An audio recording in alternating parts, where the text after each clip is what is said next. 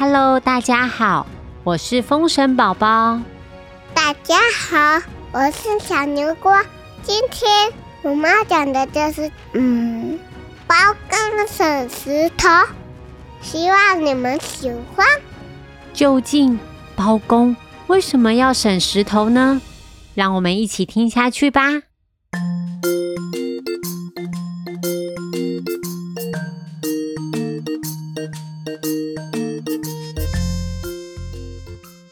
传说在宋朝的时候，有一位非常正直的官员，他的名字叫做包拯。这位包大人办理的案件，不管对方是皇亲国戚、是大富翁，还是平民百姓，他都会仔细的调查，做出最公平的判决。大家都很尊敬他，称他为包青天。或者是包公，包公的脸从小就很黑很黑，他又特别喜欢晒太阳，所以就越来越黑。而且他的额头上有一个月亮的胎记，超酷的。有一天，包大人坐在轿子，准备要去上班，突然传来了一阵哭声。这个哭声超级大声的，轿夫们紧急刹车，包大人直接从轿子里面滚出来。包大人看见有一个小男孩坐在路边一块大石头上面，就是他在大哭。小男孩旁边还放着一个空空的竹篮子。包大人问小男孩说：“小朋友。”你怎么一个人在这里呀？而且还哭得这么伤心，有什么事情是我可以帮忙的吗？小男孩抬起头，看向眼前这个脸黑黑的阿贝。阿贝的额头上还有一个月亮的图案。他知道自己遇上了很有名的包大人，他赶紧把事情的经过。都告诉包大人。小男孩说：“包包大人你好，我叫做王小二，今年十岁。为了帮忙家里的生意，我每天都用竹篮子带着香喷喷的现炸油条，在街上叫卖。今天 今天生意不错，赚了一百文钱。”还剩下两根油条，可以当做早餐。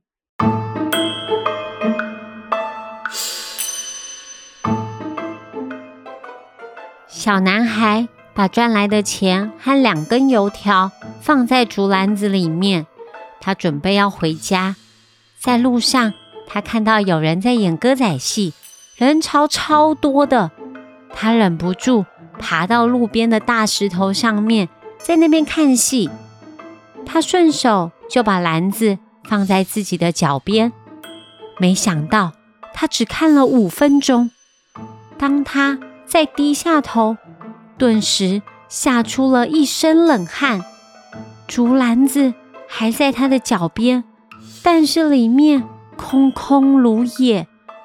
他的一百文铜钱不见了，连卖剩下的两根油条。也不见了，所以他才会在这里大哭。他可以饿肚子，可以不吃早餐，但是，一百文铜钱是全家的生活费，因为他不小心就不见了。他们家的弟弟妹妹还要靠这一百文钱才不会饿肚子。包大人听完他的遭遇。他非常认真的走到大石头附近，左看看，右看看，摸摸大石头。他还吩咐手下拿了一个放大镜，仔细观察这个石头。围观的人群越来越多，大家都想知道包大人要怎么抓住偷钱的小偷。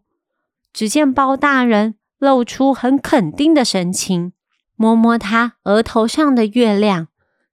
他大声的说：“钱是在石头上不见的，这块大石头一定有问题。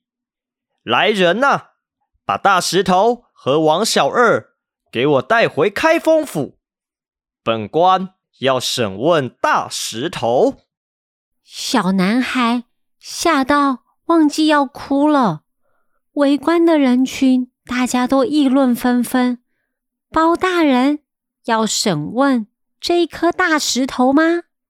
大石头不会说话，到底要怎么审问他？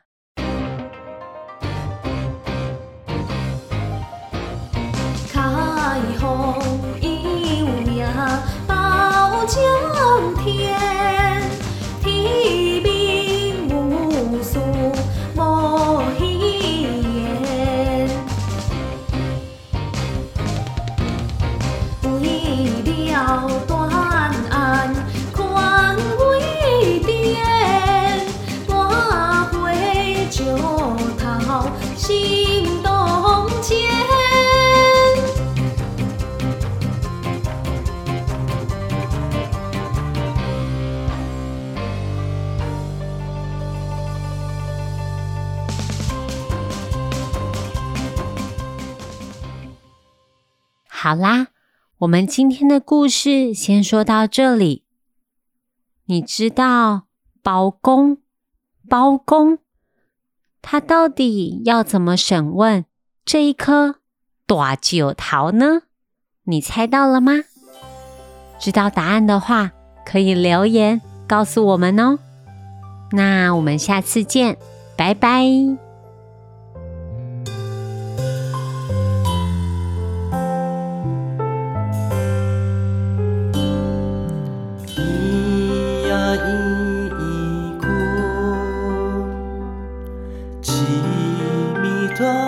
see.